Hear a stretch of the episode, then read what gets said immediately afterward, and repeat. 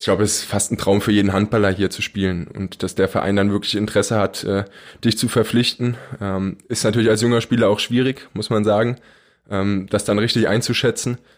Aber ich bin sehr froh, dass ich äh, mich für diesen Schritt entschieden habe. Hölle Nord, der SHZ Handball Podcast mit der SG Flensburg Handewitt. Herzlich willkommen zum Hölle Nord Podcast. Ich bin Yannick Schappert und ich melde mich heute mit der ersten regulären Folge der Saison 2020-2021. Wir sind ja schon vor zwei Wochen aus der Sommerpause zurückgekehrt, da allerdings mit einer Hölle Nord Spezialfolge. 30 Jahre SG Flensburg-Handewitt Teil 1, das Jahrzehnt von 1990 bis 2000. Jan Fechter und Friedrich Eils haben uns viele interessante Geschichten erzählt, haben uns viele Eindrücke vermittelt aus diesem Jahrzehnt. Und wer da noch nicht reingehört hat, sollte das unbedingt tun. Und jetzt fragt ihr euch vielleicht, Moment mal, ähm, vor zwei Wochen, ihr seid doch letzte Saison noch jede Woche erschienen. Ja, das ist richtig, aber wir haben uns im Sommer Gedanken gemacht und uns entschieden, diese Saison alle zwei Wochen einen Podcast zu veröffentlichen. Was aber nicht ausschließt, dass auch zwischendurch mal eine Hölle Nord Folge erscheinen kann. Also bleibt immer aufmerksam und äh, schaut, wann wir da mit einer Folge um die Ecke kommen. Ja, vor zwei Wochen haben wir über die Vergangenheit der SG gesprochen. Heute geht's um die Gegenwart, denn da gibt es ganz viel zu besprechen. Das mache ich im zweiten Teil der Folge mit dem derzeit verletzten Kreisläufer Johannes Goller. Aber im ersten Teil der Folge möchte ich mich mit SG-Geschäftsführer Dirk Schmeschke unterhalten. Hallo Dirk. Hallo Janik. Die SG spielt am Mittwoch um 20.45 Uhr gegen den polnischen Meister, gegen Kielce mit dem deutschen Nationaltorwart Andreas Wolf. Ja, in einer leeren Flens-Arena im Prinzip. Es sind keine Zuschauer da, es werden keine Zuschauer da sein. Dirk, überwiegt da bei dir die Vorfreude oder doch eher die Skepsis? Nee, eigentlich jetzt nach äh, den Aussichten, die wir haben, eigentlich eher die Vorfreude, weil das wird hoffentlich das einzige und letzte Geisterspiel in der Geschichte der SG bleiben. Wir müssen das äh, ohne Zuschauer machen, weil die Landesverordnung das noch nicht zulässt. Aber ab dem kommenden Wochenende sind dann ja auch Zuschauer geplant. Und auf der anderen Seite äh, werden auch dann ja hoffentlich viele Fans, Sponsoren, Partner das Spiel auch im TV verfolgen können. Äh, und von daher äh, freue ich mich auf äh, den Auftakt der Champions League. Du hast schon die Hoffnung geäußert, dass es das erste und einzige Geisterspiel in der SG-Geschichte bleiben wird. Das heißt, am 30. September gegen Porto kann es dann schon wieder sein, dass Zuschauer in die Halle kommen und die SG unterstützen können. Genau, davon gehe ich ganz fest aus. Aber wir haben ja auch mitgeteilt, dass wir, was wir jetzt schon die letzten zwei Monate gemacht haben, auch in Abstimmung mit Landesregierung und Behörden, dann gut vorbereitet sein müssen, weil wir wollen natürlich auch versuchen, allen gerecht zu werden, fair zu bleiben. Wir wollen natürlich auch den Sportlern, unseren Sportlern ein gutes Gefühl geben, aber auch den Zuschauern. Und da werden wir dann intensiv mit äh, dran arbeiten. Und dann glaube ich auch, dass wir gute, eine gute Lösung für Porto hinbekommen, als Test quasi für unser erstes Bundesliga-Heimspiel dann am, äh, in der, ich glaube, Ende der ersten Oktoberwoche. Also wir arbeiten da mit viel Herzblut und viel äh, ich sag mal, Hilfe, Unterstützung daran, dass wir das möglichst gut wieder hinbekommen, in die Normalität zurück. Die Rede ist von 25-prozentiger Auslastung. Das wären in der Flens Arena rund 1500 Zuschauer. Ist das schon zufriedenstellend für dich? Ist das ein Kompromiss, der okay ist? Ja, nach jetzigem Gestand ist das sicherlich okay. Ich hoffe auch, dass der Pandemie-Level niedrig bleibt. Ich muss dazu auch wirklich sagen, dass auch die äh, Oberbürgermeisterin der Stadt Flensburg, Simone Lange, sehr, sehr kooperativ ist und sich sehr auch darum bemüht, das höchstmögliche Maß an Zuschauern dann auch unter allen Einhaltungen von Hygieneregeln, Behördenvorgaben einzuhalten. Äh, und dieser Verantwortung sind wir uns auch bewusst und wollen das Vertrauen, das auch nicht enttäuschen. Habe ich an anderer Stelle auch schon gesagt. Vielleicht geht dann ja noch mehr, aber bis dahin muss ich natürlich auch alles in Grenzen halten. Und wie gesagt, ich bin weder Virologe, noch Arzt, noch Hygieniker, aber wir tun alles, äh, um das möglichst optimal zu machen. Und über allem steht natürlich am Ende immer auch Gesundheit. Und von daher glaube ich und hoffe ich, dass wir vielleicht im Oktober eine etwas höhere Zuschauerzahl erreichen. Was löst das in dir aus, dass es endlich sowas wie eine Perspektive gibt? Äh, das war eigentlich das, was ich die letzten oder wir alle die letzten Monate gefordert haben. Einfach klare Aussagen. Unter den und den Bedingungen geht das und nicht irgendwie wir wissen nicht genau, wie es in einer Woche aussieht, was verändert sich in zwei Wochen, wie geht es weiter. Deswegen fand ich das sehr gut, dass jetzt äh, ja am eigentlich am Samstagabend relativ spät ist es ja gewesen, dann auch die äh, Landesregierung diese diese Mitteilung dann auch herausgegeben hat. Äh, und wir sind auch darüber informiert gewesen. Wir sind auch mit im Boot gewesen. Wir haben natürlich auch vorher viele Kontakte gehabt äh, oder viele Gespräche auch gehabt. Äh, und von daher bin ich jetzt ganz froh. Und das, es gibt ein, ein, ein, ein gewisses Gefühl der Beruhigung, dass äh, unser Sport nicht ganz von der Bildfläche verschwinden wird, sondern wir kommen wieder zurück in den Alltag. Und wenn jetzt die Zuschauer, auch wenn es nur wenige sind, zurückkommen, heißt das dann auch, dass die SG die Pandemie so weit gut überstanden hat? Gut, kannst du auch einschätzen, was ich damit meine. Natürlich ist es nicht gut, aber wie es nochmal geht. Genau, relativ gut. Wir haben da richtig viel auch Verständnis äh, empfunden. Man muss ja sehen, dass wir, äh, also der Sport allgemein, aber auch der, der Sport vor vielen Zuschauern, eigentlich die, die ersten waren, die, die abgeschlossen wurden und wo gesagt wurde, es finden keine öffentlichen Veranstaltungen mehr statt. Und wir im Prinzip jetzt auch nach wie vor so die letzten sind, äh, deren Veranstaltungen aufgemacht werden. Und das war schon eine harte Zeit. Und ich bin super, super dankbar, dass wir gute Gesellschafter haben, dass wir wirklich gute Sponsoren gehabt haben, die auch gesagt haben, man darf ja nicht vergessen, was die SG äh, für einen Wert, für eine Region, für eine Gesellschaft äh, im Norden, äh, ich sag schon mal Europas eigentlich auch hat. Äh, und das haben wir gespürt. Und darüber bin ich sehr dankbar und das hat uns geholfen oder hilft uns nach wie vor. Aber wir werden massive wirklich massive Verluste und Einbrüche haben in dieser Saison und das, wir halten äh, quasi unseren Kopf über Wasser und das ist jetzt das erste Mal, dass wir einen Rettungsring geworfen bekommen haben und den werden wir versuchen auch zu nutzen. Aber der Weg ist noch lange nicht zu Ende. Bevor wir noch ganz kurz über das Sportliche sprechen, schon mal ein Ausblick auf kurz, äh, ein Ausblick auf nächste Woche. Da spielt ihr am Mittwoch in Paris. Ja, Paris liegt in einem Risikogebiet. Wie werdet ihr das machen? Es gibt nur eine Möglichkeit, ohne in die, in die Gefahr zu geraten, dass wir in Quarantäne müssen oder uns unsere Spieler unnötigen Gefahren aussetzen. Wir werden und können unter diesen Bedingungen eigentlich nur mit Charter dahin fliegen. Da gibt es schon auch äh, Möglichkeiten und Unterstützung äh, seitens der ERF. Äh, aber wir müssen innerhalb 48 Stunden wieder zurück sein. Das sieht eben auch die äh, Pandemieverordnung Landesverordnung vor. Das kriegen wir hin unter diesen Umständen. Aber daran merkt man schon, also so richtig äh, in Ruhe planen äh, kann man die nächsten Reisen eigentlich bis Dezember nicht. Da muss man auf alles gefeit sein und das Optimum versuchen zu erreichen. Wir werden ja nicht weniger Spiele haben als die letzten Jahre, sondern diese noch zusätzlich unter erschwerten Bedingungen und noch vermehrt. Also die Reise wird gestrafft, damit ihr dann äh, nicht irgendwelche Quarantänemaßnahmen aufgelegt, auferlegt bekommt. Was wäre, was wäre denn, wenn, wenn ein Spieler sagen würde, er möchte gar nicht so gerne in ein Risikogebiet reisen? Kannst du dir diesen Fall vorstellen? Ich kann mir den vorstellen und dann werden wir mit dem Spieler sprechen und dann werde ich auch viel Verständnis dafür haben, weil das ist ja auch das gute Recht eines Spielers, äh, diese Bedenken zu äußern.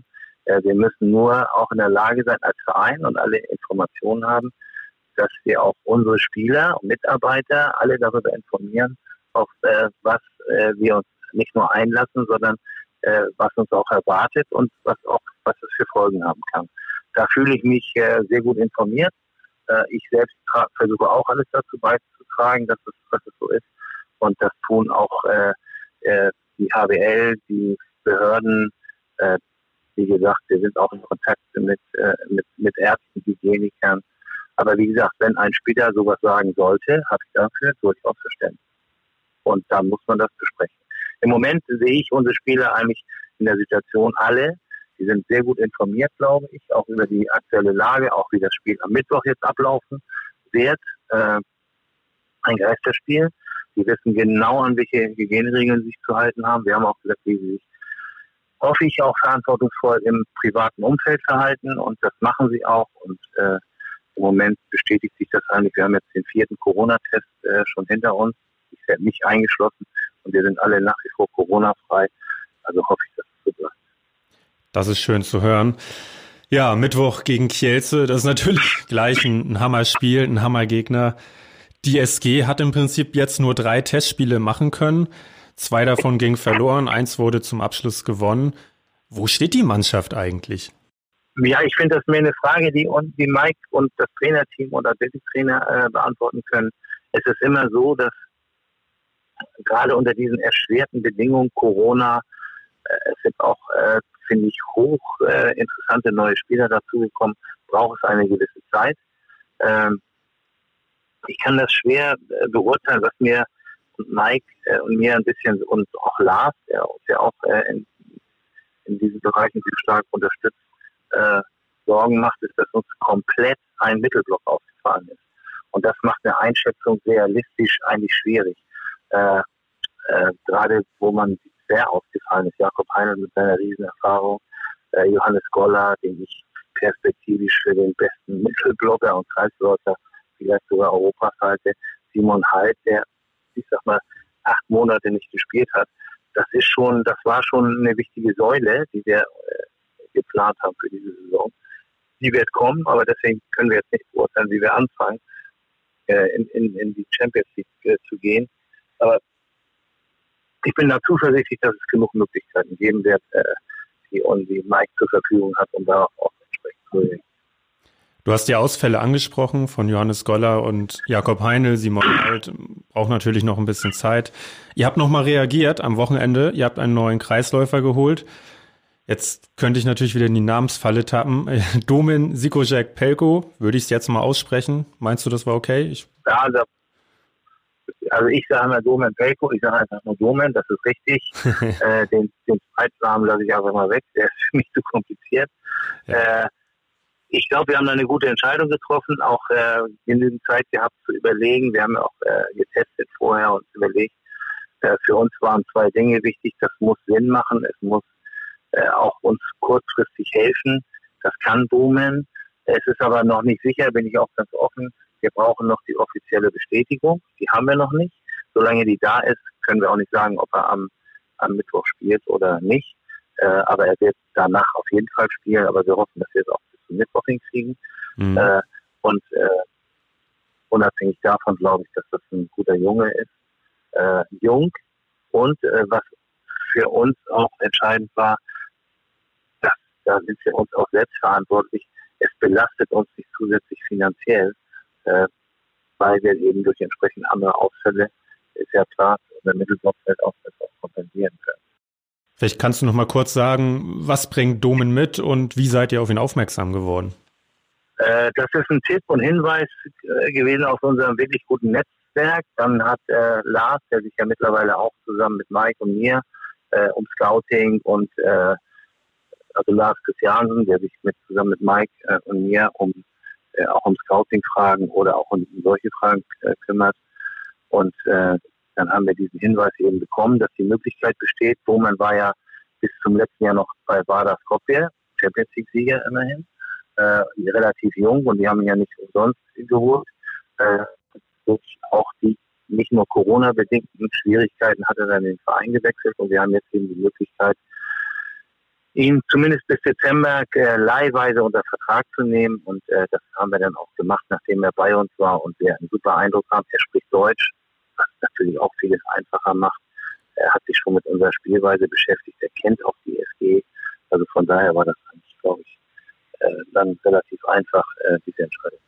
Das war der erste Teil der Folge. Entschuldigt bitte, dass der Ton nicht immer ganz optimal war. Leider konnten Dirk Schmeschke und ich uns nur telefonisch ja, zusammenfinden.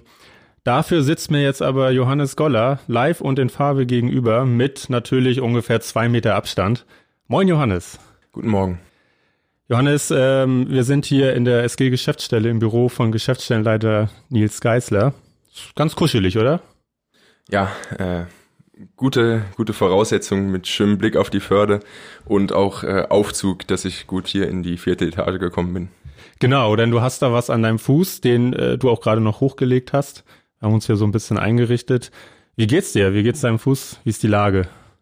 Mir geht's erstmal den Umständen entsprechend gut. Ähm, der Fuß braucht natürlich seine Zeit, um zu heilen. Ähm, ich bin schmerzfrei und auch äh, top versorgt hier vom Medical Team, von den Trainern, Athletiktrainern und auch Ärzten. Von daher sind da beste Voraussetzungen geschaffen, dass ich so schnell, so schnell wie möglich wieder auf die Platte zurückkehre. Wie lange wirst du noch deine Krücken haben und den Spezialschuh, den du trägst? Ah, das ist bisschen schwierig, da jetzt eine genaue Prognose zu geben. Das wird einfach mit regelmäßigen äh, Röntgenkontrollen überprüft, wie, wie weit ich bin. Und äh, natürlich hoffe ich, äh, dass ich da große Schritte nach vorne mache. Bevor wir richtig einsteigen, bist du bereit für eine Entweder-Oder-Fragerunde? Es kommt ein bisschen auf die Fragen an, aber ich glaube ja. Wir fangen an. Bankdrücken oder Kreuzheben? Wie viel drückst du im Moment? Maximal oder? Was? Ja, sagen wir mal maximal. Ich kenne mich da sowieso nicht so gut ja, aus. sowas zwischen 150 und 160 Kilo schafft. Das ist sehr ordentlich, so viel kann man sagen. Abwehr oder Angriff? Ich mag beides, das ist schwierig zu entscheiden. Ähm, an der Abwehr mag ich, dass man gemeinsam mit allen Mann für, für ein Ziel kämpft. Ähm, Im Angriff äh, probiere ich halt meinen Mitspielern so gut es geht zu helfen. Von daher hat das beides Vor- und Nachteile. Wenn du dich entscheiden musst? Ich glaube sogar Abwehr, weil man da einfach als Team äh, in Verbindung auch noch mit dem Torwart äh, die besten äh, positiven Aktionen machen kann. Hund oder Katze? Äh, also ich muss ja Katze sagen, weil wir zwei Katzen zu Hause haben. Äh, meine Freundin ist Katzenliebhaberin, ähm, aber nichtsdestotrotz mag ich genauso auch Hunde. Deutscher Krimi oder skandinavischer Krimi? Äh, Buch oder Film ist die Frage. Also äh, ich finde deutsche Krimis natürlich Tatort, kann man gut gucken. Äh, Kriminalromane aus Skandinavien sind dafür äh, besser, finde ich. NBA oder NFL? Ich bin eher NBA. Sehr schön. Ja, wir haben schon über deinen Fuß gesprochen, gerade über deine Verletzung, die jetzt schon fünf Wochen zurückliegt. Irgendwie rennt die Zeit dann ja doch. Kannst du noch mal uns mitnehmen äh, an den Tag, an den es passiert ist, auch an das Training, an die Situation? Ja, kann ich natürlich. Äh, das war überhaupt nicht spektakulär eigentlich. Also es war ein ganz normales Training. Ähm, es kam zum Zweikampf, bei dem ich bisschen äh, Gleichgewicht verloren habe und dann äh, unglücklich umgeknickt bin.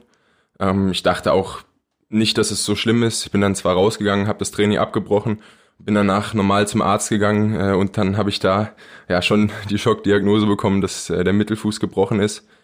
Und ja, es war natürlich in, in der Phase, in der man gerade angefangen hat, äh, mit der Mannschaft zu trainieren, auch viel vorhatte, äh, unglaublich bitter, äh, dass man dann äh, so schnell wieder raus war. Du hast gesagt, Schockdiagnose. Äh, wie ging's dir denn in dem Moment, als du die Diagnose bekommen hast? Ah, schon äh, äh, ziemlich hart, muss man sagen. Also natürlich kommt einem dann so in den Kopf, äh, was man alles verpasst, äh, wie lange man raus ist. Ähm, ich habe dann auch gleich Mike angerufen und ihm Bescheid gesagt, äh, direkt als ich die Diagnose hatte. Das ist natürlich einmal für mich sehr bitter, aber auch in Verbindung mit dem Team, was wir jetzt vorhatten und dann natürlich mit der Tatsache, dass Jakob zwei Wochen später auch ausfällt, umso bitterer. Das konnte da ja noch keiner ahnen, aber klar, das hat dann eine richtige Notlage ausgelöst. Ja. Ich kann mir vorstellen, dass Mike den Anruf richtig scheiße fand. Ja, er hat es äh, erstmal nicht so gezeigt, aber das könnte ich mir auch vorstellen. Ja. ja.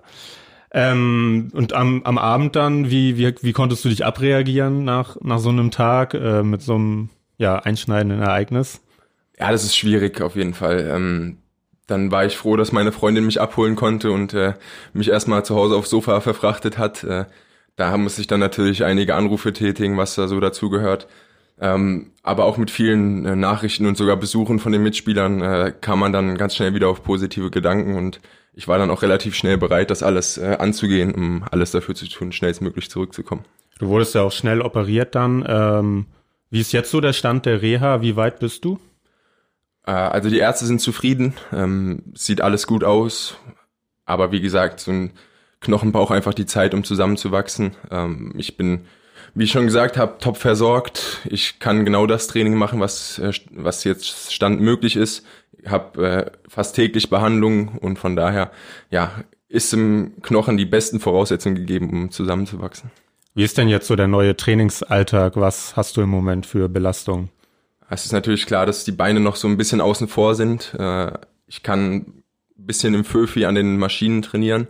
Ist natürlich aber nicht der gleiche Umfang, den man sonst macht. Äh, viel Oberkörperkrafttraining Das probiere ich meistens so vor den Halleneinheiten von der Mannschaft zu machen, dass ich da dann dabei sein kann, äh, zugucken kann und vielleicht auch hier und da unterstützen kann. Ja, genau, viel individuelles Krafttraining, wobei Jakob natürlich dabei ist und das macht es ein bisschen einfacher, dass man nicht ganz alleine, sondern dann wenigstens zu zweit. Zwar unschöne äh, Voraussetzungen, aber oder Gründe, aber es ist natürlich gut, da nicht ganz alleine zu sein. Ist Simon halt auch noch dabei oder ist er aus diesem speziellen Training ganz raus und komplett im Mannschaftstraining? Er macht komplett das Mannschaftstraining mit. Ähm, ich weiß nicht genau, ich glaube, er arbeitet schon auch nebenbei noch bisschen an, an, seinen, an seinen Kraftwerten und so weiter. Aber er ist, glaube ich, schon äh, so bereit, dass er da auch die Handballeinheiten komplett mitmachen kann. Ich verfolge das natürlich auch auf Instagram, was die SG da im Training so, so treibt. Und beim Torwarttraining bist du ja tatsächlich immer dabei, sitzt immer auf dem Kasten und schmeißt ein paar Bälle aufs Tor. Ja, ja, das war ganz lustig. Das hat sich so im Trainingslager ergeben. Äh, ich glaube, Marc Bult hat bisschen die Schulter wehgetan vom ganzen Torwarttraining, das er da machen musste. Und äh, kam auf die Idee, ob ich nicht einfach mitmachen will. Und äh, das ist natürlich hoffentlich für ihn und die Torhüter eine Unterstützung, aber auch ganz gut für mich, dass ich die Schulter da ein bisschen in Gang halte und die nicht komplett einrostet. Wie kannst du die Mannschaft im Moment sonst so unterstützen? Kannst du da trotzdem was beitragen? Ich hoffe ja. Also es ist natürlich äh, in der ersten Phase auch klar gewesen, dass da ein bisschen äh, getrübte Stimmung war, auch dann noch mit Jakob und der Verletzung. Äh, ich glaube, da ist es unglaublich wichtig, dass man einfach mit positiver Energie reinkommt, da auch vielleicht ein bisschen gute Miene zum schlechten Spiel macht dann einfach zeigt, dass bei einem selbst alles okay ist und die anderen halt einfach probiert, bisschen aufzuheitern. Aber natürlich ist es nicht so, dass ich ihnen jetzt sportlich auf dem Feld helfen kann, was ich natürlich am liebsten machen würde. Schaust du dir die, die Trainingseinheiten der Mannschaft denn an oder nur manchmal alle? Wie ist das? Ja, ich probiere schon, also vor allem den Handballteil mitzuschauen. Äh, ist natürlich immer was Neues dabei, was ich auch gerne mitnehmen will. Aber natürlich sind da auch einige neue Spieler noch, wo ich probiere, hin und da hin und wieder vielleicht einen Tipp zu geben, äh, wie ich das machen würde oder einfach die Erfahrungen aus den letzten zwei Jahren, die, die ja dann doch schon da waren, äh, weiterzugeben, weil wir natürlich auch bisschen improvisieren müssen auf äh, einigen Positionen. Du sprichst es an, die SG hat ja reagiert, hat äh, Domen Pelko verpflichtet. Dirk hat mir gestern gesagt, den Mittelnamen kann man ruhig weglassen, weil der ein bisschen komplizierter auszusprechen ja. ist. Ähm, ja, sprichst du viel mit ihm? Ja, also wir waren schon zusammen essen, ähm, haben ein bisschen gesprochen, um was es geht. Aber natürlich ist es auch im Moment noch viel für ihn. Also ich glaube, die Trainer kümmern sich da auch äh, äh, ausgiebig um ihn, dass er da schnellstmöglich in unser Spielsystem reinkommt. Ich glaube, es ist auch viel. Also wir haben ein anspruchsvolles Spielsystem, äh, was natürlich oder was man wahrscheinlich von keinem erwarten kann, dass er das in, was ist er jetzt hier, vier, fünf Tagen schon äh, genau beherrscht, aber natürlich kommen da immer mal Fragen und da stehen Jakob und ich, glaube ich, auch äh, immer mit Rat zur Seite. Wie ist denn da ein Eindruck von ihm? Ja, sehr gut. Äh, hat von Anfang an gut mittrainiert ähm, und es ist natürlich unglaublich wichtig, dass wir jetzt Unterstützung bekommen. Äh, wie ich habe jetzt schon oft genug gesagt, dass Jakob und ich ausfallen. Simon halt kann man natürlich jetzt auch noch nicht 60 Minuten vorne und hinten spielen lassen. Von daher war das äh, wichtig, dass wir da eine Unterstützung äh, bekommen. Und natürlich super gut, dass er Deutsch spricht, äh, durch seine Zeit in Österreich damals. Ja. Vereinfacht das natürlich enorm. Das macht's einfacher, ähm, aber ist natürlich nicht entscheidend. Entscheidend ist das, was auf, auf dem Spielfeld passiert. Und äh, da macht er auch einen guten Eindruck. Als ich mit Dirk gesprochen habe, war es noch eine Hoffnung. Jetzt ist es Gewissheit, äh, dass das Spiel gegen Kielce das ja, vorerst einzige Geisterspiel in der SG-Geschichte bleiben wird. Wie hast du diese Nachricht aufgenommen, dass 25 Prozent Kapazitätsauslastung möglich sein wird und wie kam das auch in der Mannschaft an? Ihr habt da ja eine Gruppe bei WhatsApp, wurde da auch was zugeschrieben oder ging das eher an euch vorbei? Nee, das war schon eine Nachricht, die auch sehr positiv bei uns aufgefasst wurde. Also Mike hat uns sofort äh, eine Sprachnachricht geschickt, wie der Stand der Dinge ist, weil es natürlich schon immer ein paar Minuten früher bei, bei der Geschäftsstelle ist als in den Medien. Von daher waren wir da frühzeitig informiert und es ist natürlich was, was uns unglaublich freut. Ähm, zum einen natürlich wird das nicht die gleiche Stimmung sein, wenn, wenn ein Bruchteil der Zuschauer kommt, aber es ist natürlich auch in gewisser Weise das, was wir wollen. Wir wollen ja auch für die Leute Handball spielen und nicht vor leeren Hallen. Äh, wir wollen ein positives Gefühl auf die Zuschauer überbringen, egal wie viele dann am Ende in der Halle sind. Wie sehr ist denn, wir sind ja am Dienstag, einen Tag vor dem Saisonauftakt gegen Kielce, wie sehr ist denn die Zuschauerzahl null, die es morgen geben wird, Thema in der Mannschaft? nicht so ein Riesenthema, ähm, weil es ja absehbar war, dass es irgendwann zum Geisterspiel kommt. Ähm, ich glaube, komisch wird's morgen wirklich, wenn man in die Halle kommt. Also es ist da ja ein äh, Hygienekonzept entworfen, an das wir uns halten müssen. Es wird alles abgeriegelt sein, ähm, genaue Bereiche, in denen man sich bewegen darf. Und ich glaube, auch sonst ist es ja was ganz Besonderes, wenn wir zum äh, Einlaufen oder Aufwärmen in die Halle kommen und da stehen schon, steht schon die Nordtribüne und, und feuert uns von Anfang an an. Das wird schon fehlen morgen. Und das ist wahrscheinlich auch was, an das man sich vorerst gewöhnen muss, aber nicht gewöhnen möchte. Wurdet ihr denn gefragt, wie ihr den Rahmen, haben möchtet? Zum Beispiel die Einlaufshow, du hast sie ja angesprochen. Äh, möchtet ihr trotzdem mit eurer Musik einlaufen, äh, trotzdem einen Hallensprecher haben, eure Torlieder haben? Ja, ich glaube, das ist sowas, was wenigstens ein bisschen Atmosphäre äh, rüberbringen kann. Und wenn man jetzt komplett ohne Musik, ohne äh, ja, Hallensprecher spielen müsste, das wäre wahrscheinlich noch ein bisschen trauriger.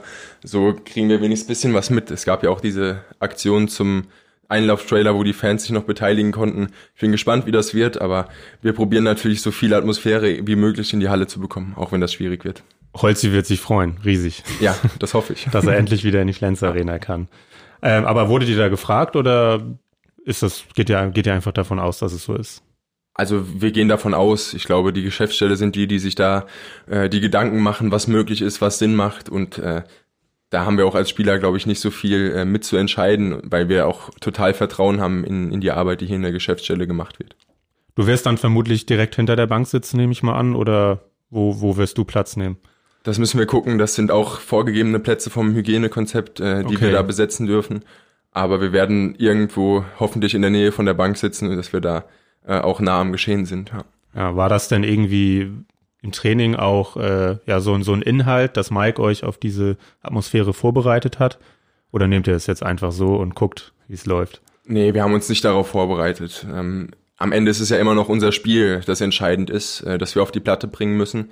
Ähm, Kielce wird sich auch erstmal an die Atmosphäre gewöhnen müssen. Von daher äh, haben wir das nicht äh, direkt trainiert. Auf die Umstände sonst wurden wir von Jan Kühl aus der Geschäftsstelle vorbereitet. Der hat uns da genauestens erklärt, auf was es ankommt, was zu beachten ist, so dass jetzt auch alle gut informiert sind und da nichts schiefgehen kann. Johannes, das soll für die für den Moment, für die Gegenwart soll das reichen. Ähm, ich möchte ein bisschen mit dir darüber quatschen, wie du eigentlich Handballer geworden bist. Du kommst ja aus Hessen äh, hast dann irgendwann den Weg in den hohen Norden gefunden. Aber wann hast du überhaupt angefangen mit Handball und wie kam das? Lag es an der Familie oder hast du Freunde gehabt, die es gemacht haben? Also bei mir lag das an meinem Vater. Der hat auch früher äh, leidenschaftlich und sogar relativ hochklassig bis zur zweiten Liga Handball gespielt. Ähm, ich habe nichtsdestotrotz auch mit Fußball angefangen, äh, weil bei mir im Heimatdorf war einfach nur der Fußballverein äh, da. Da waren viele meiner Kollegen äh, im Fußball, habe ich auch ausprobiert. Es war aber nicht so mein Ding. Ich habe dann immer auf dem Hartplatz damals noch gesessen und Sandbogen gebaut. Also ich war da nicht so äh, richtig im Spiel involviert. Und dann kam irgendwann die Idee von meinem Vater, äh, mich vielleicht mal zum Handball zu schicken. Das war dann so ungefähr, als ich fünf Jahre alt war. Und seitdem bin ich dabei geblieben. Wo hat er gespielt? Bei welchem Verein? Er hat äh, auch bei HSG VfR Eintracht Wiesbaden gespielt äh, da wo ich auch irgendwann in der A-Jugend gespielt habe. Und die haben damals auch äh, bis zur zweiten Liga gespielt. Wie, wie, wie heißt eigentlich dein Heimatdorf? Also mein Heimatdorf ist Eltville-Erbach, das ist im schönen Rheingau, das ist nicht weit von Wiesbaden, also ich sage auch meistens in der Nähe von Wiesbaden, weil, weil das natürlich nicht bekannt ist, höchstens mal der Rheingau durch die Weingegend, äh, also Leute, die sich ein bisschen mit Wein auskennen, wissen, mhm. um was es da geht.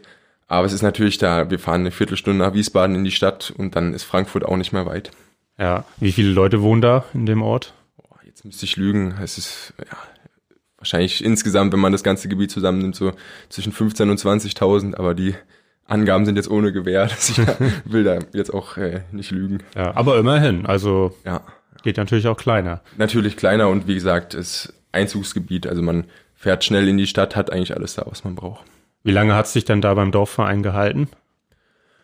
Äh, jetzt muss ich überlegen, ich weiß nicht genau wie viele Jahre, aber ich bin dann in der D-Jugend schon relativ schnell weitergegangen, weil äh, mein Vater mich da auch gefördert hat und hatte noch die Kontakte von damals, also ehemalige Mitspieler, die dann auch äh, Trainer waren, auch Kinder in meinem Alter hatten. Ähm, dann bin ich weitergegangen zum äh, Wiesbaden-Dotzheim. Das war dann so der nächste Schritt. Schon wieder ein bisschen mehr äh, Autofahrt für meine Eltern. Ähm, die haben das aber immer fleißig mitgemacht. Äh, da war ich dann auch drei, vier Jahre, bin dann weiter nach Wallau. Das ist ja auch noch ein, ein Begriff, den einige Handballfans kennen. Ja. da war ich dann wieder drei Jahre, glaube ich, ziemlich genau und bin dann äh, nach Wiesbaden direkt gewechselt, auch zum Verein, bei dem mein Vater früher gespielt hat. Und da haben wir dann das erste Mal mit der A-Jugend auch A-Jugend-Bundesliga gespielt. Und das war dann so der erste Schritt in Richtung professionellen Handball. Natürlich haben wir vorher auch schon viel äh, trainiert und auch ja, regional dann erfolgreich gespielt, aber dann natürlich mit der A-Jugend-Bundesliga war das so der erste Schritt Richtung professionellen Handball. Jeder, der es mit der SG und mit Handball allgemein hält, der weiß natürlich, was für ein Kraftpaket du bist. War das in der A-Jugend schon absehbar? Warst du da auch schon einer der stärksten auf dem Feld? Ja, das habe ich äh, auch von meinem Vater mitbekommen. Äh, in der Familie sind alle relativ äh, kräftig gebaut. Und natürlich, wenn man dann auch früh anfängt, viel zu trainieren, jetzt nicht mal Krafttechnik, sondern man fängt ja dann in der Jugend an mit Stabi-Übungen, aber auch viel Handballtraining einfach, da habe ich schon relativ schnell auch äh, gute Kraft mitbekommen. Wann wurde das dann, oder A-Jugend-Bundesliga hast du gesagt, ähm, wie war da noch so deine Herangehensweise an den Handball? Dachtest du schon daran, das könnte was werden, damit könnte ich mal mein Geld sogar verdienen? Oder waren deine Gedanken noch woanders? Nee, eigentlich überhaupt nicht. Äh, das war auch im, im Rhein-Main-Gebiet, wo früher viele Zweit- und Erstligisten waren, zu der Zeitpunkt eigentlich relativ wenig professionelle Handballmannschaften, eigentlich gar keine. Ähm, die erste Mannschaft von Wiesbaden hat damals den Aufstieg in die dritte Liga geschafft. Und das war dann erstmal so ein Traum, vielleicht da irgendwann mitspielen zu können, als man dann in der B-Jugend war. Und ja, dann hat man halt gemerkt, dass es das alles gut funktioniert. Äh, ganz gute Ergebnisse auch mit der A-Jugend in der Bundesliga geschafft. Aber trotzdem war nicht daran zu denken, das irgendwann beruflich zu machen, bis dann irgendwann das Angebot aus Melsungen kam, ob ich äh, nicht da das Abenteuer probieren will, der erste Jugendspieler zu sein, den sie wirklich nach Melsungen holen, äh, da zu wohnen und probieren, ob man es schafft, in die erste Mannschaft zu kommen. Das heißt, die haben vorher nie jemanden aktiv angeworben, dass der nach Melsungen kommt? Nee, das nicht. Wahrscheinlich schon aus dem Gebiet da, aber nicht von weiter weg, um dann wirklich dort zu wohnen und äh, alles auf den Handballsport zu konzentrieren. Und du bist dann dorthin gezogen, warst erstmals auf dich alleine gestellt. Ähm, war das ja so eine Art Internat oder einfach nur eine Wohnung, die dir zur Verfügung gestellt wurde? Äh, das war erstmal. Jetzt klingelt hier gerade das Telefon ja, bei Nils. Warten wir kurz. Das ist, ja, glaube, wir können weiter quatschen, okay, so laut okay. ist das nicht. Ja, also erstmal war das natürlich eine schwere Entscheidung. Dann mit äh, habe ich mit 16 getroffen, ob ich äh, weg will von zu Hause, äh, diesen Schritt machen will. Aber es war relativ schnell klar, dass ich das äh, auf jeden Fall machen möchte. Voraussetzung war, dass ich die Schule weitermachen konnte. Äh, ich habe dann nach der, was war das praktisch, die elfte Klasse, äh, praktisch mittendrin in Abitur, die Schule gewechselt. Da kam mir die Melsunger Schule auch sehr entgegen, haben mich da gut aufgenommen und als das alles geklärt war, konnte ich mich dann halt auf den Handball konzentrieren, habe äh, eine Wohnung äh, von, von der MT zur Verfügung gestellt bekommen, wo später dann auch noch zwei, drei Jugendspieler mit eingezogen sind. Und das war dann der erste Schritt von zu Hause weg. Und ja, dann ging das Ganze halt auch schnell bergauf. Die Schule war tatsächlich in Melsung oder war die in Kassel? Die war in Melsung. Ah, die also war tatsächlich hab, in Melsung. Genau, ich habe äh, am Anfang, was waren das, eineinhalb, zwei Jahre direkt in Melsung gewohnt, nahe der Schule, nahe der Trainingshalle so dass ich da eigentlich den ganzen Tag nur hin und her gelaufen bin, von der Schule zur Wohnung, zum Training und zurück. Ähm, aber das war für die Entwicklung in Verbindung mit der Schule optimal damals. Ja. Ich stelle mir das interessant vor, wenn du da mit vielen Mannschaftskameraden zusammengewohnt hast. Ja. War ja. vermutlich relativ chaotisch in eurer Wohnung. Äh, tatsächlich nicht. Also wir hatten gute Betreuung ähm, und es waren auch vernünftige Leute da. Ähm, wir haben viel auch äh, selbst noch mitgeholfen, die Wohnung in Schuss zu bringen, weil das alles halt auch bisschen schnell ging. Aber es war was, was man für immer im Kopf behält und auch was einen noch weitergebracht hat. Ja. Und kamst du gut zurecht damit, plötzlich alleine kochen, alleine Wäsche waschen? Etc. Ja, ja, wie gesagt, wir hatten Unterstützung. Also ja. wir haben ganz oft Mittagessen vorbeigebracht bekommen äh, von von der Bärbel Deutschmann heißt sie. Äh, die hat sich wie wie eine zweite Mutter um uns gekümmert. Äh, ohne sie hätte das auch nicht so gut funktioniert. Aber äh, es war schon ein großer Schritt, alles selbst zu machen. Da merkt man erstmal, was, äh, was so Mama zu Hause für einen alles macht. Aber es hat mir auch geholfen, äh, mich schnell zu entwickeln. Nicht nur handballerisch, sondern auch menschlich. Ja. ja. Gut, dass ihr Mittagessen vorbeigebracht bekommen habt. Ich erinnere mich, als ich das erste Mal alleine gewohnt habe, gab es meistens Nudeln mit Pesto. Finde ich aber immer noch gut heute. Also ich. Ja, ich auch. Vielleicht, weil ich es noch nicht so oft gegessen habe. Wie, wie ging es dann weiter? Ähm, du warst dann in Melsung in der Jugend und hast, nehme ich mal an, schon bei den Profis reinschnuppern dürfen. Ja, also ich habe damals Probetraining, bevor ich die Entscheidung getroffen habe, schon bei der ersten Mannschaft gemacht. Das war natürlich auch die Bedingung, dass ich da von Anfang an dabei sein darf. Ähm, hat mich auch unglaublich weitergebracht, dieses Training auf dem hohen Niveau. Also ich habe dann nat natürlich auch noch ein halbes, dreiviertel Jahr in der A-Jugend gespielt in Melsung, aber das, was mich wirklich weitergebracht hat, war das Training und auch die Testspiele und diesen ganzen Ablauf bei den Profis mitzuerleben. Ja, genau, ich war von Anfang an dabei und äh, habe dann in der A-Jugend noch gespielt, aber natürlich war das Hauptaugenmerk dann, sich irgendwie im Profibereich zu akklimatisieren. Wer waren da so die, die Mitspieler, von denen du viel mitgenommen hast? So, was waren deine Einflüsse, auch auf der Kreisläuferposition speziell? Also erstmal hatte ich, glaube ich, ein unglaubliches Glück, äh, in so eine Mannschaft reinzukommen, die menschlich so, so offen war, junge Spieler zu akzeptieren. Ähm, es sind natürlich einige bekannte Namen dabei, auch die man vielleicht in Flensburg hier nicht so gerne hört. Das waren die Müller-Brüder, die ja, mich ja. da von Anfang an an die Hand genommen haben, aber auch Michael Allendorf, Johannes Selin eigentlich müsste ich die ganze Mannschaft aufzählen in den Jahren, mit denen ich zusammengespielt habe, weil ich so viele Tipps, so viel Unterstützung bekommen habe. Äh, und das kann ich nur immer wieder sagen, da bin ich unglaublich dankbar. Die Müller-Zwillinge auf dem Feld ja sehr impulsiv, aber menschlich, glaube ich, ganz ja, feine Person, oder? Ja, ja, da muss man auf jeden Fall unterscheiden. Äh, das eine ist, was sie auf dem Feld machen, ist natürlich auch ihre Spielweise. Muss man äh, nicht mögen, aber akzeptieren. Und was dann abseits des Feldes ist, das sind andere Menschen und unglaublich nette Zeitgenossen, mit denen man gerne die Zeit verbringt. War man da als Mitspieler auch manchmal frustriert, äh, wenn mal wieder ja jemand die Emotionen sehr hat hochkochen lassen von den beiden? Das nicht, weil das ja natürlich auch äh, in gewisser Weise unser Spiel war. Auch mit der Verbindung äh, Michael Roth als Trainer haben wir ja emotionalen Handball gespielt und vielleicht auch manchmal ein bisschen überhart, aber es hat äh, natürlich auch oft funktioniert. Von daher äh, war man eher froh, dass die Jungs bei einem in der Mannschaft waren und man nicht gegen sie spielen musste. Wenn du jetzt heute auf die Melsunger Zeit zurückschaust und wie du dich dann in der Mannschaft mehr und mehr etabliert hast, lief das reibungslos oder gab es durchaus Momente, wo du gezweifelt hast? Ah, es war natürlich eine harte Zeit. Also auch, wie gesagt, mit Verbindung Schule, äh, Training, manchmal drei Trainingseinheiten am Tag, mehrere Spiele am Wochenende. Ähm, das hat schon manchmal wirklich an der Kraft gezerrt und äh, die ersten Tage waren natürlich auch, haben wir gedacht, oh, schaffst du das wirklich, äh, irgendwann da mitzuhalten? Äh, allein körperlich, also ich glaube, ich bin mit 92 Kilo nach äh, Melsung gekommen ähm, und habe gemerkt, da muss einiges dazukommen, um irgendwann auf dem Niveau mitspielen zu können. Aber es gibt einem natürlich auch unglaublich viel, wenn man die Anerkennung von den Mitspielern, vom Trainer bekommt, dabei sein darf und auch merkt, dass man durch, durch hartes Training und auch die gewisse Unterstützung dann äh, Schritte nach vorne macht. Wie, wie war das? Warst du dann ähm, ja mitunter sogar erste Wahl oder warst du eigentlich immer jemand, der von der Bank gekommen ist? Das hat sich, äh, hat ganz variiert. Also erstmal muss ich natürlich sagen, dass ich bisschen Glück hatte, durch Verletzungen reinzukommen, aber ich glaube, so, so sind viele Karrieren gestartet. Das, ist das, so, ja. das muss man sagen. Ähm, aber es war auch nie so, dass ich wirklich diesen starken Konkurrenzkampf hatte, sondern dass ich eigentlich vom Anfang bis auch zum, zum Ende in meiner Melsunger Zeit immer die Unterstützung von meinen Kollegen am Kreis hatte. Ähm, ich war auch manchmal fast alleine, weil die anderen beiden leider Verletzungsprobleme hatten habe aber, glaube ich, für einen jungen Spieler unglaublich viel Einsatzzeit bekommen. Ähm, ob das jetzt von der Bank oder auch manchmal von Beginn an war, ist, ist äh, glaube ich, nicht so entscheidend. Einfach wichtig war für mich, dass ich der Mannschaft helfen konnte und äh, meine Leistung im Training dann auch irgendwann gewertschätzt wurden durch Spielzeit. Wie waren die Auswärtsspiele in Flensburg? Ja, das ist ja eigentlich äh, eine verrückte Geschichte. Äh, das erste Mal, dass ich dabei war äh, beim Auswärtsspiel überhaupt in der Bundesliga, das war in Flensburg. Und äh, dann haben wir auch noch gewonnen hier damals. Also das war. Ich vermute, das war der Tag, an dem Ljubomir Franjes seinen Vertrag oder seine Vertragsverlängerung bekannt gegeben hatte. Das kann sein. Ich ja. glaube, wir haben wahrscheinlich, oder Melsung hat in der Geschichte nur einmal in Flensburg ja. gewonnen. Und äh, das war mein erstes Auswärtsspiel. Äh, das war natürlich äh, Erinnerungen, die man nicht vergisst. Also dann das erste Mal in so eine Halle reinzulaufen.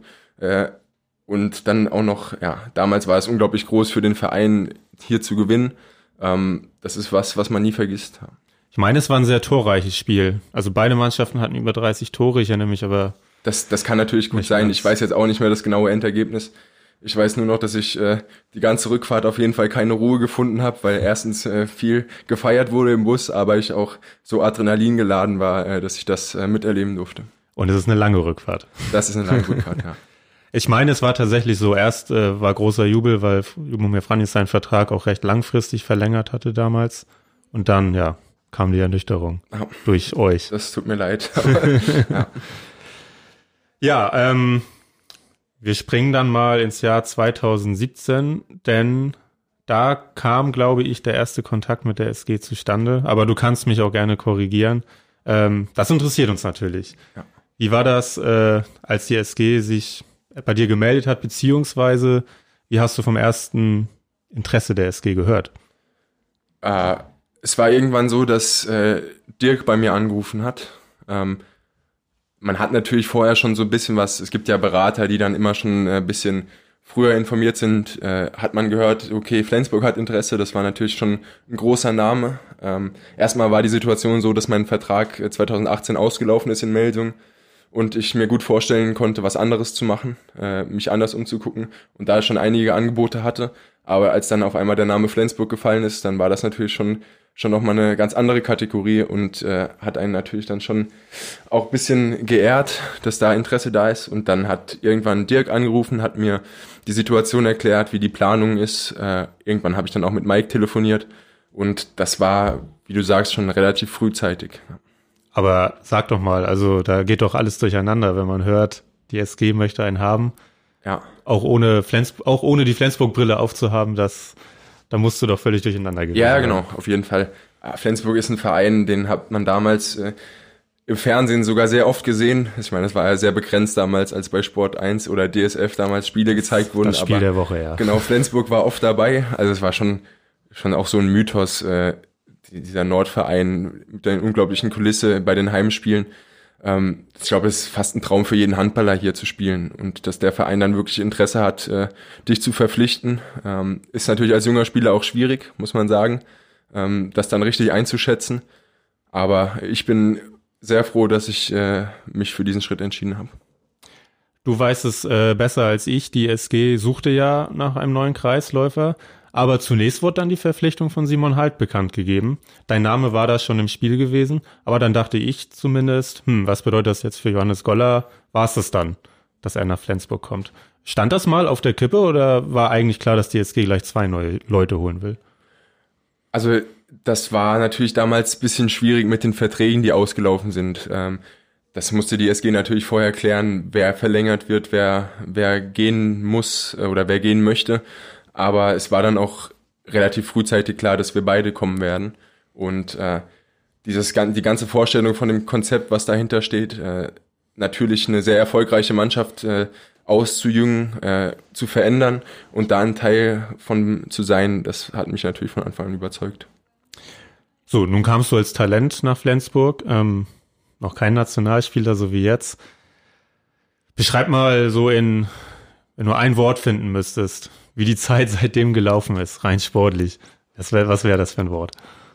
Ah, das ist ein Wort, was bei uns in der Mannschaft oft fällt. Das ist überragend. Äh, ja, es ist, war natürlich schon auch ein großes Abenteuer. Erstmal dann noch weiter wegzuziehen von zu Hause. Ähm, ganz, ganz neue Stadt, ganz neues Umfeld, in das man sich erstmal reinfinden muss. Als Hesse in Flensburg, wie, wie ging es dir am Anfang?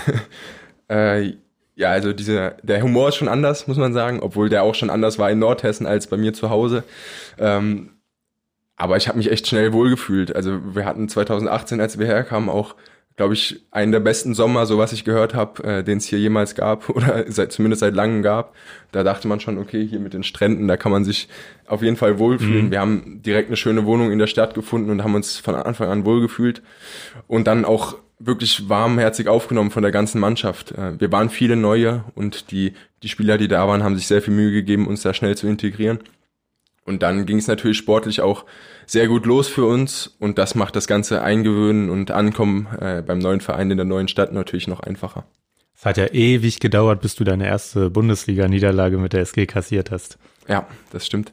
Nee, das war, glaube ich, auch äh, nicht so äh, abzusehen, dass es so gut läuft von Anfang an.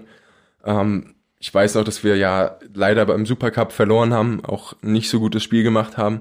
Aber dann ging es eigentlich nur noch bergauf. Also wir hatten dann in Minden ist immer ein schweres Auswärtsspiel, äh, bisschen zu kämpfen, aber von da an haben wir, glaube ich, so eine Sicherheit äh, entwickelt, zumindest in der Bundesliga. In der Champions League waren dann doch einige unnötige Niederlagen dabei, aber es ist natürlich dann schon so in so, ein, in so eine Fahrt gekommen.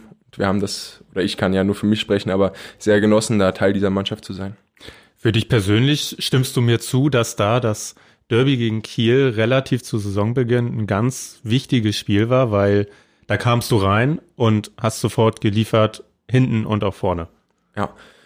Ja, erstmal war das überraschend, wie groß dieses Nordderby wirklich ist. Also dann wirklich schon eineinhalb, zwei Wochen vorher ging die Medienberichterstattung äh, wirklich nach oben, regional, aber auch äh, in ganz Handball Deutschland wird auf dieses Spiel hingefiebert.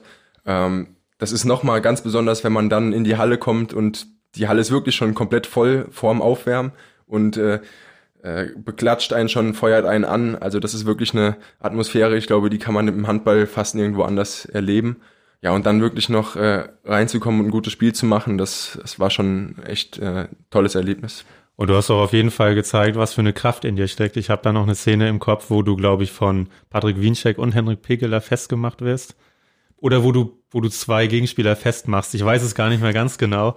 Aber da, da war auf jeden Fall so eine Situation. Ja, ja, ich habe äh, ich weiß jetzt auch nicht mehr genau, wie ich mich damals gefühlt habe, aber es war natürlich schon eine große Sache, dann reinzukommen und dann will man einfach nur für, für die Mannschaft, für die Fans und äh, einfach alles geben, um, um das Spiel zu gewinnen. Und das haben wir, ich weiß nicht, war es ein Tor am Ende auch, auch geschafft. Es war wahrscheinlich einer dieser vielen Ein-Tore-Siege. Ja, ja, obwohl Kiel, glaube ich, das letzte Tor macht, also haben wir ja. äh, relativ dann doch sicher gewonnen in der letzten Minute. Aber das hat uns viel Kraft gegeben, auch äh, mit den Fans zusammenzuwachsen und dann äh, diese Kraft zu entwickeln für den Rest der Saison.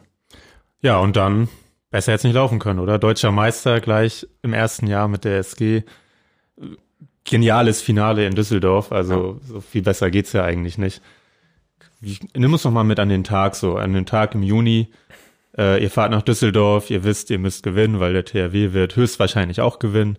Ähm, dann kommt ihr in die Halle, da sind, man weiß es ja nicht genau, zwei, zweieinhalb, dreitausend SG-Fans und dann geht's los. Ja, eigentlich muss man ja viel früher anfangen. Es war ja dann nach dem Spiel in Kiel, das wir leider verloren haben, äh, eigentlich jedes Spiel ein Endspiel. Also wir wussten, wir können uns keinen Ausrutscher erlauben, weil man davon ausgehen kann, dass Kiel einfach jedes Spiel auch gewinnen wird. Und ich glaube, damals hat ja die Tordifferenz noch gezählt, äh, Kiel auch etwas besser war. Das heißt, wir wussten, wir müssen in den letzten eineinhalb Monaten jedes Spiel gewinnen. Von daher hat sich da schon ein Druck aufgebaut, den wir aber als Mannschaft äh, in Verbindung mit dem Trainerteam und dem Verein wirklich gut gemeistert haben.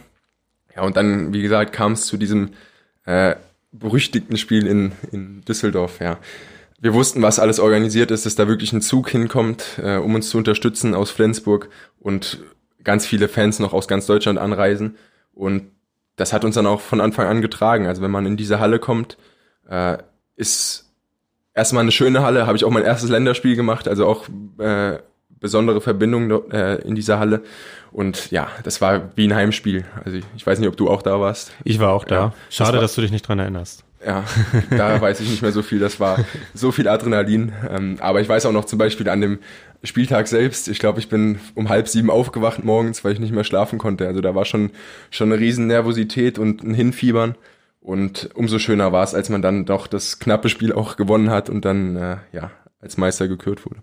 Bist du jemand, der dann beim Feiern weit mit vorne dabei ist oder hältst du dich dann eher zurück? Du bist ja so von Natur aus eher ein ruhigerer Typ. Ja, ich bin auch ein ruhigerer Typ. Da äh, verändert sich auch nicht so viel. Aber in dem Moment war auch ähm, einfach nur so viel Erleichterung und, und so ein gutes Gefühl da, dass man das geschafft hat. Äh, ich habe schon mal ich weiß nicht, zu Kumpels von mir gesagt, eigentlich im, im Rückblick müsste man diesen Moment viel mehr genießen, als man das äh, in dem Zeitpunkt kann. Aber es ist einfach nur so viele Eindrücke, die da auf einen äh, einprasseln, dass man das in dem Moment oder vielleicht auch in der Woche später gar nicht wirklich verstehen kann, was da passiert ist. Ähm, deswegen hoffe ich, dass ich da vielleicht nochmal sowas ähnliches erleben kann und das dann noch besser auskosten kann. Hast du dir vielleicht sogar jetzt in der ganzen Corona-Pause das Spiel nochmal angeguckt. Das äh, war, glaube ich, eins der Spiele, die nochmal gezeigt wurden dann auch von Sky.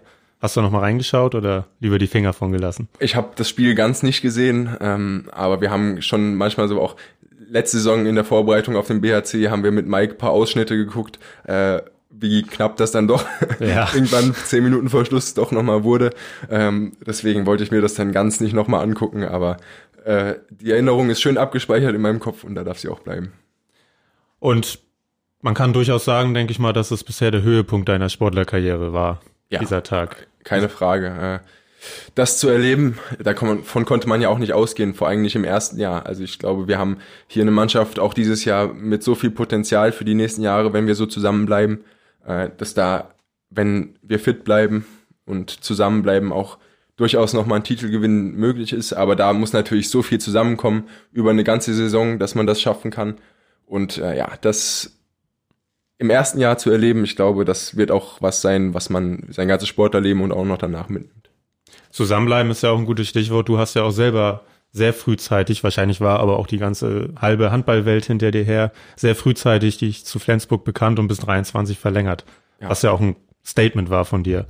Ja, genau. Also das ist ja auch egal, wie das dazu gekommen ist. Äh, auf jeden Fall ist klar, dass ich auf jeden Fall mit der Mannschaft, mit dem Trainerteam, mit diesem ganzen Verein bei ETA arbeiten möchte, weil sich, wie gesagt, mit dieser Zusammensetzung, die wir haben oder auch letzte Saison schon hatten, teils noch erfahrene Spieler, jetzt werden es immer mehr junge, erfahrene Spieler, dass sich da wirklich was entwickeln kann. Und äh, ja, das ist was, wo man unbedingt Teil davon bei, äh, sein möchte, seinen Teil dazu beitragen möchte und äh, ja, vielleicht auch wieder was erreichen möchte.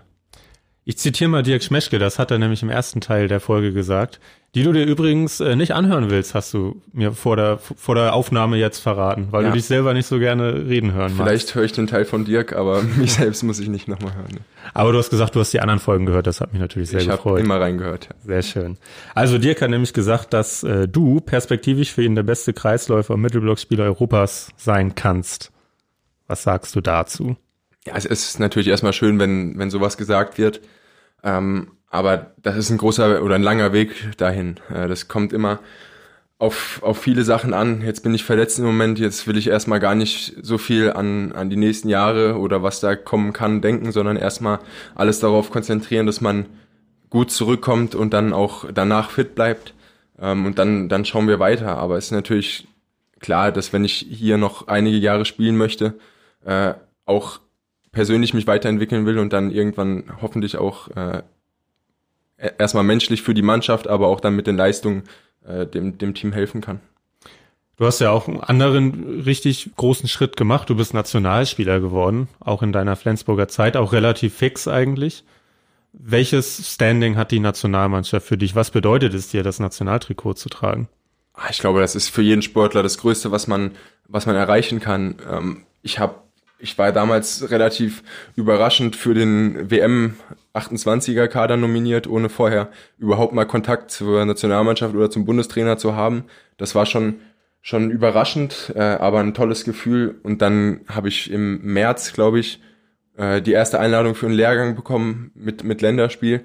Da war natürlich die Aufregung schon schon groß, weil man das mitbekommen hat, wie, wie groß auch in Deutschland der Stellenwert von der Nationalmannschaft ist. Also was da 2019 bei der Heim-WM los war. Ich glaube, wenn man, wenn man das gesehen hat, dann kriegt man noch mehr Lust, äh, wirklich für die Nationalmannschaft zu spielen. Aber einfach in jedem Spiel, dass man äh, sein Land repräsentieren kann, das ist natürlich was ganz Besonderes. Und auch in der Zusammensetzung, dass man sich mit, mit den besten Spielern aus dem Land trifft, um für ein gemeinsames Ziel zu arbeiten, das ist was ganz Besonderes. Und du warst nicht nur im 28er-Kader für die WM, sondern bist dann sogar mitgekommen zum Turnier. Du warst. Ja, das war ja die Europameisterschaft dann. Äh, ja, Europameisterschaft, ja, ja. WM war natürlich falsch, es war ja die EM äh, in Norwegen, Schweden und Österreich. Österreich richtig, ja. Ähm, du warst dann aber 17. Spieler im Kader. Das heißt, äh, du standst erstmal nicht mit auf dem Spielberichtsbogen und äh, warst auf der Tribüne und hast dir die Spiele angeschaut. Äh, in Trondheim haben wir uns ja auch getroffen ähm, und haben geschnackt. Da ja, wirktest du eigentlich ganz zufrieden mit der Situation, aber natürlich ähm, hast du gesagt, dass man nicht ganz zufrieden sein kann. Ne? Ja, also erstmal war es natürlich schön dabei zu sein. Ähm, der Trainer hätte ja auch sagen können, du musst nicht mit oder du darfst nicht mit, du kannst nach Hause reisen. Ähm, so habe ich aber schon das Gefühl gehabt, dass ich weiter zur Mannschaft gehöre. Habe hoffentlich auch mit positiver Energie und äh, im Training meinen Teil dazu beigetragen, dass es äh, äh, sich alles positiv entwickelt hat. Die Vorrunde war zwar äh, natürlich nicht überragend, muss man sagen, mhm. ähm, aber der Trainer hat auch gesagt, dass ich meine Chance noch kriege und das kam dann auch. Äh, ich weiß noch, am Flughafen auf dem Weg nach Österreich hat er mir gesagt, äh, du kommst jetzt rein in die Mannschaft und dann äh, war natürlich das Gefühl und, und die Motivation umso höher, dann äh, dabei zu sein und auch ein Turnier spielen zu dürfen.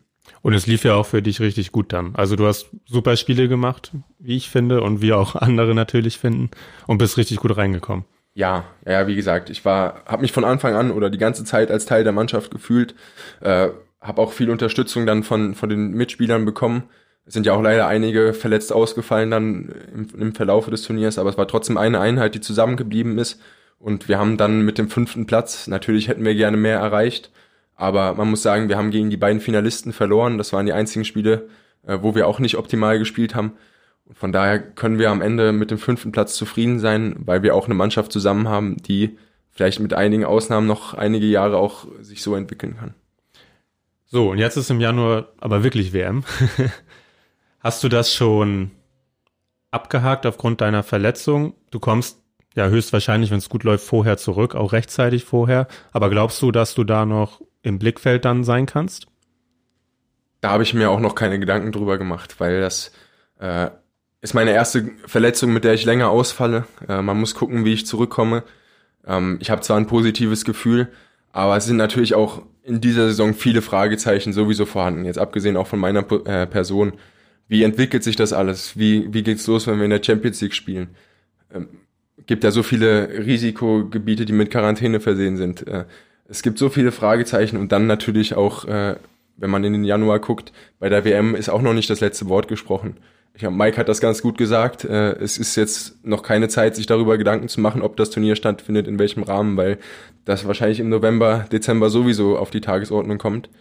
Ähm, aber klar ist natürlich auch, wenn ich fit bin, äh, würde ich auch eine Nominierung auf keinen Fall absagen. Ja. Also Alfred darf anrufen, wenn er meint, er braucht dich. Ja, das ist ja klar. Aber ich werde natürlich auch mein Bestes geben, so schnell wie möglich wieder aufs alte Niveau zu kommen, äh, fit zu sein und mich dann auch äh, mit Spielen bei der SG wieder für die äh, Nationalmannschaft zu empfehlen. Schrecken dich der Standort Ägypten und die Tatsache, dass dann irgendwie aus allen möglichen Ländern Spieler dorthin fliegen, irgendwie ab oder gar nicht?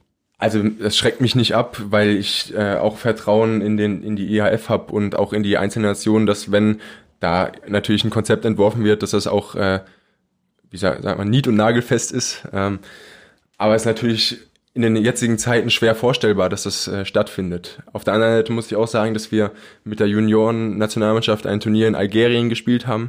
Das ist jetzt auch nicht unglaublich weit weg von Ägypten. Ähm, und da war ich total positiv überrascht. Also die Möglichkeiten, die wir da vorgefunden haben, äh, waren sehr gut. Äh, es war zwar unglaublich heiß in dem Sommer, aber äh, es war auf jeden Fall ein Turnier, was sich sehen lassen konnte. Von daher, wenn es stattfindet, wird die Organisation bestimmt gut sein. Äh, ob es stattfindet, muss man dann Ende des Jahres gucken. Genau, da müssen wir noch ein bisschen Geduld haben. Wie ist das eigentlich als junger Spieler, wenn du vergleichst, wenn man als junger Spieler zur SG kommt und zur Nationalmannschaft, was so Pflichten angeht? Kannst du da mal ein bisschen was erzählen? Ah, also man muss sagen, es ist relativ wenig oder relativ einfach geworden. Äh, ich habe da auch von früher schon andere Geschichten gehört. Äh, bei der SG hatte ich von Anfang an die Aufgabe, äh, einfach Leibchen, Bälle, alles Mögliche aufzuräumen nach dem Training, auch den Bus aufzuräumen, wenn man äh, nachts von der Auswärtsfahrt zurückkommt. Das sind jetzt keine so schönen Aufgaben, aber immer noch machbar, weil man natürlich dann auch Kai in dem Fall, also als Busfahrer gerne unterstützt. Er muss das ja nicht alles selbst machen. Ähm, das sind aber auch Sachen, die würde ich wahrscheinlich auch machen, ohne das Amt inne zu haben. Von daher war das natürlich manchmal ein bisschen ärgerlich, wenn man dann um vier, fünf Uhr morgens noch den Bus aufräumen wollte, äh, musste, aber man macht das im Endeffekt auch gerne.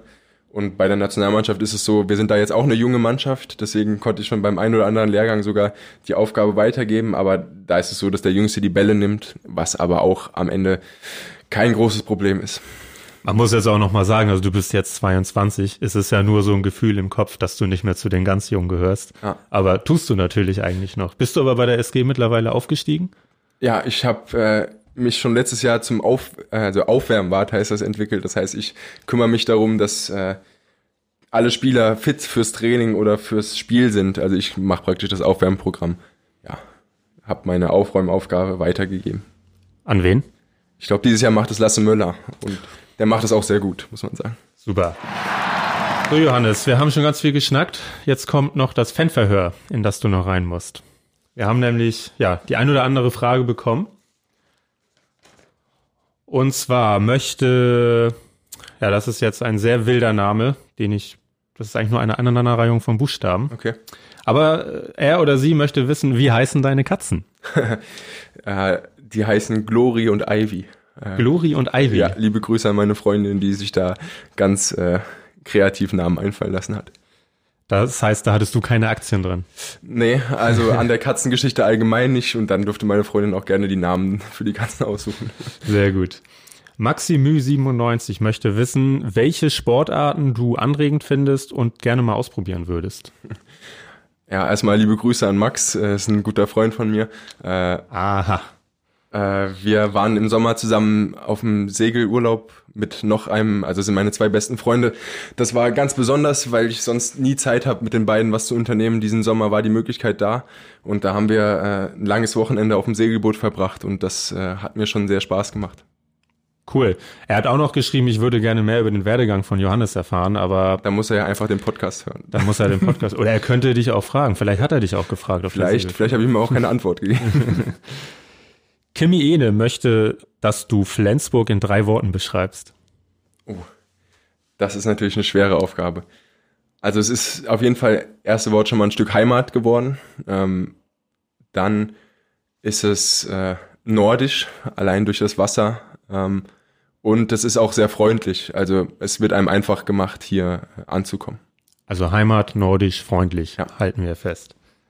Jule 1115 fragt, was macht einen guten Mittelblock plus generell gutes Abwehrverhalten aus? Also Abwehr zeichnet sich ja immer durch Einsatz aus, äh, durch Aggressivität und dann natürlich äh, auch durch gute Absprachen mit den, äh, mit den Mitspielern, weil ein Fehler kann mal passieren, aber in der Abwehr wird er immer wieder ausgebügelt. Von daher einfach Aggressivität und Gemeinschaftsarbeit.